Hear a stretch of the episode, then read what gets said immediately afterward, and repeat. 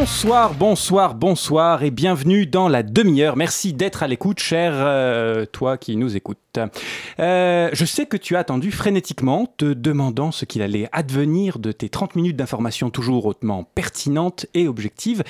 Eh bien, nous revoilà. Je suis Jérémy et je suis avec Pitoum. Bonsoir Pitoum. Bonsoir. Ça va? Ça va. Bonnes vacances Euh, je suis en marche, je ne prends pas de vacances. Très bien, très bien. Donc Pitoum qui prendra en charge le sujet chiant du jour euh, tout à l'heure. Oui, le Venezuela. Le Venezuela, ça, c'est pas Ça mal. va être chiant. Ça va Ça être va pas mal. ok. Alors avant de commencer, j'aimerais souligner euh, à quel point on est efficace dans cette émission. J'ai parlé des glyphosates dans la première, je sais pas si tu te souviens. Si, si. Depuis, la France a officiellement pris position contre le glyphosate en raison des incertitudes qui demeurent sur sa dangerosité. Euh, tu as parlé des APL la dernière fois Oui. et notre président Manu a lancé un appel solennel à tous les Français pour que, pour qu'ils pour que les propriétaires baissent leur Ouais. loyer de 5 euros. On est franchement très très efficace. Ouais, franchement, On est bon. hyper utile, hyper utile. Alors, c'est la rentrée, cher toi qui m'écoutes, et je sais que tu regrettes ta plage, ta farniente et tes mojitos, et on va te donner quelques raisons supplémentaires de regretter tout ça. Mais entrons dans le vif du sujet. Qu'as-tu loupé ces derniers temps, cher toi?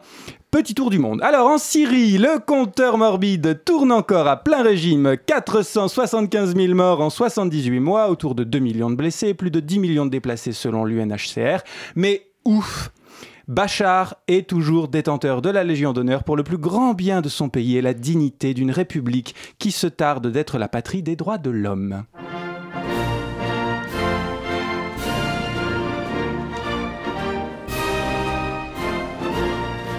Au passage, cher auditeur, si tu as du mal à te représenter 475 000 morts ou 2 millions de blessés, pose-toi la question, si c'est un chiffre que tu adorerais avoir sur ton compte en banque et que tu n'auras jamais, c'est beaucoup.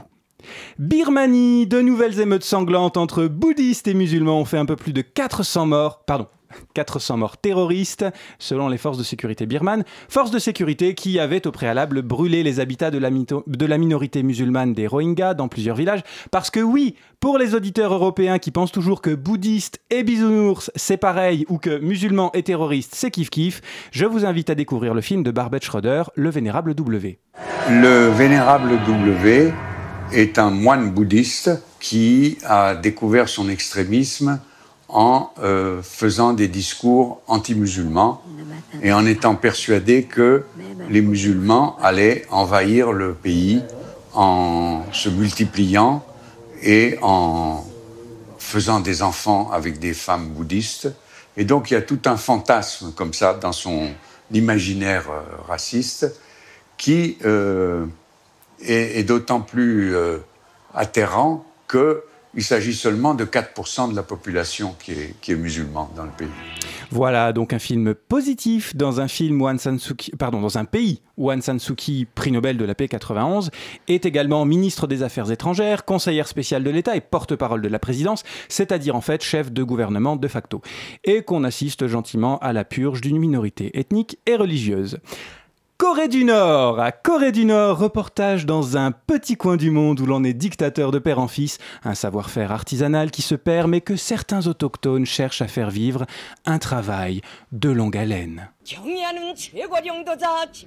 Le test d'une bombe à hydrogène destinée à être transportée sur un missile est un succès total.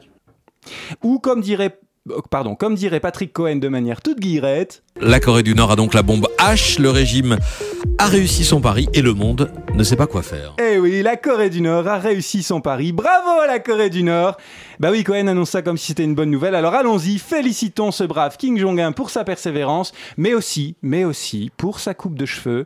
Il en faut du courage à ce stade et je sais de quoi je parle, de manière capillaire.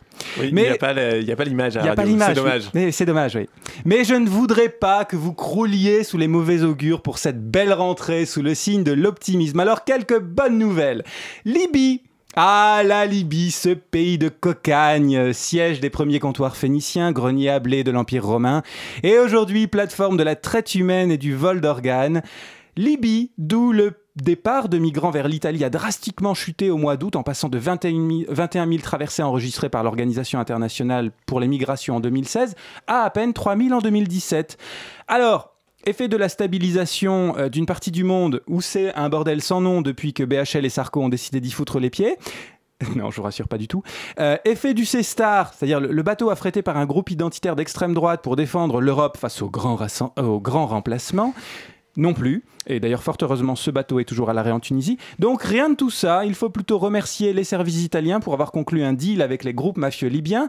Selon le site Middle East Eye, Rome fournit des équipements, des bateaux et des salaires aux réseaux mafieux, et ces réseaux mafieux s'assurent que les migrants restent à quai, tout ça dans le plus strict respect euh, des droits de l'homme et l'intégrité de ses viscères. Merci l'Europe. Bonne nouvelle également sur le front de la transparence démocratique en France. Qu'est-ce qu'être première dame? Aucun texte officiel ne mentionne en France le conjoint du chef de l'État. Et c'était bien triste, dites donc. Mais rassure-toi, cher auditeur, c'est fini. Comme moi, je, sais, tu, avais peur pour Brigitte. Tu te demandais ce qu'elle faisait de ses journées à, errer sans but dans l'Élysée en attendant que son chef des armées de Marie rentre à la maison pour fumer sa pantoufle et chausser son cigare. Tiens, aujourd'hui, j'ai fait tailler le rosier de l'arrière-cour parce qu'il en avait drôlement besoin. Mais rassure-toi, désormais, Brigitte a sa charte de la transparence. Alors non, ça ne veut pas dire que, comme la totalité des premières dames avant elle, elle sera aussi cristalline et translucide qu'une vitre, ou aussi claire et limpide que les résultats de la prochaine élection présidentielle turque. Mais bien qu'elle pourra, et je cite, superviser les, réceptions officielles à l'Élysée, se tenir aux côtés du président lors de sommets internationaux, répondre aux courriers des Français ou participer à des missions de réflexion. Voilà, voilà. Bon, et plus généralement, participer au rayonnement international, universel, voire extrasolaire de la France, accueillir Rihanna pour sauver l'Afrique ou aider Manu à mettre son maquillage à paillettes d'or. Et comme personnellement j'ai l'intention de l'écrire tous les jours à Brigitte, elle aura bien besoin de ses deux conseillers présidentiels et de son secrétariat pour répondre à mes mots doux. non mais ça se comprend après tout en fait. Je veux sortir d'une hypocrisie française. Lorsqu'on est euh, élu président de la République, on vit avec quelqu'un. Et donc il faut que la personne qui vive avec vous, elle puisse avoir un rôle, qu'elle soit reconnue dans ce rôle. Tout à fait, Manu. Moi aussi, quand j'ai été élu délégué en 5e D, j'ai demandé à ce que ma meuf soit dispensée de sport et qu'on lui apporte chaque semaine un choix varié de viennoiseries pour son goûter.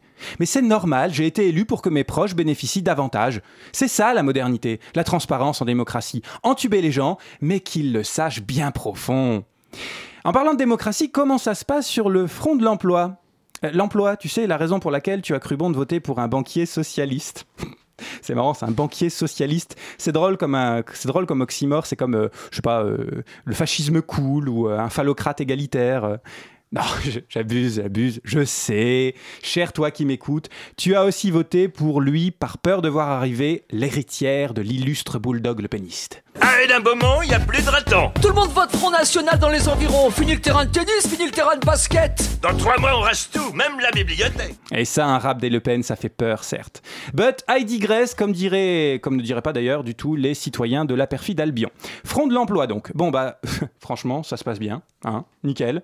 Écoutons euh, Pierrot le rigolo qui le dit lui-même aux universités d'été du MEDEF. Oui, ben, les choses bougent. Euh, les Français ont élu euh, un nouveau président de la République, Emmanuel Macron, 39 ans, euh, très international, euh, plutôt euh, pro-business, on va dire. parle anglais? Qui parle l'anglais, donc tout ça, ce sont des bonnes nouvelles. Euh, oui, d'accord. Enfin, merci Pierrot, mais enfin, ça fait un bout de temps qu'il est élu. Qu'est-ce qu'on peut dire pour l'emploi, Pierre, s'il te plaît? Les, Français sont impatients.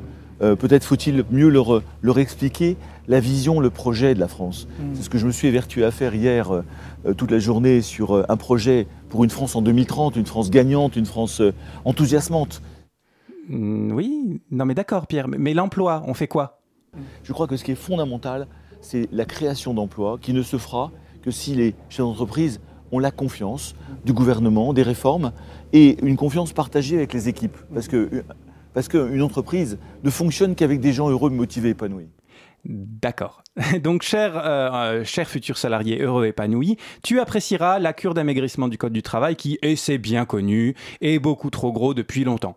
En tout cas, le MEDEF, il est ravi. On m'a rapporté plusieurs cas médicaux de priapisme aigu pendant l'université d'été du MEDEF. En août, le patron gaulois à la Gaule. Et il a raison, le patron. Hein L'accord d'entreprise va prévaloir sur la loi. Et puis bon, merde, ça suffit les abus. Hein On sait bien que la caissière de chez Auchan est en position de force pour négocier son SMIC face à Mullier. Réglons ça localement, tranquillement, entre nous. Et puis il faut libérer la concurrence dans le marché de l'emploi. hein. Quand Jean-Michel et Jean-Marc postulent pour être sur une ligne de production chez Renault, c'est normal qu'on ait envie de prendre le moins cher. Mais le top, vraiment, c'est que maintenant, si ton patron veut te virer, même sans raison valable, il sait précisément ce que ça va lui coûter. Et ça, c'est important pour sa trésorerie, il faut penser à ça.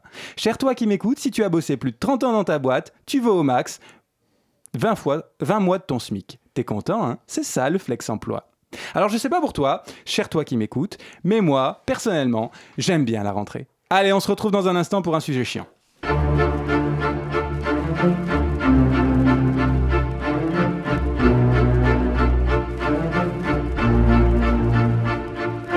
À l'aube de la fin du 19e siècle, les grands penseurs face à la révolution industrielle imaginent que le prolétariat doit s'unir pour lutter contre le grand capital.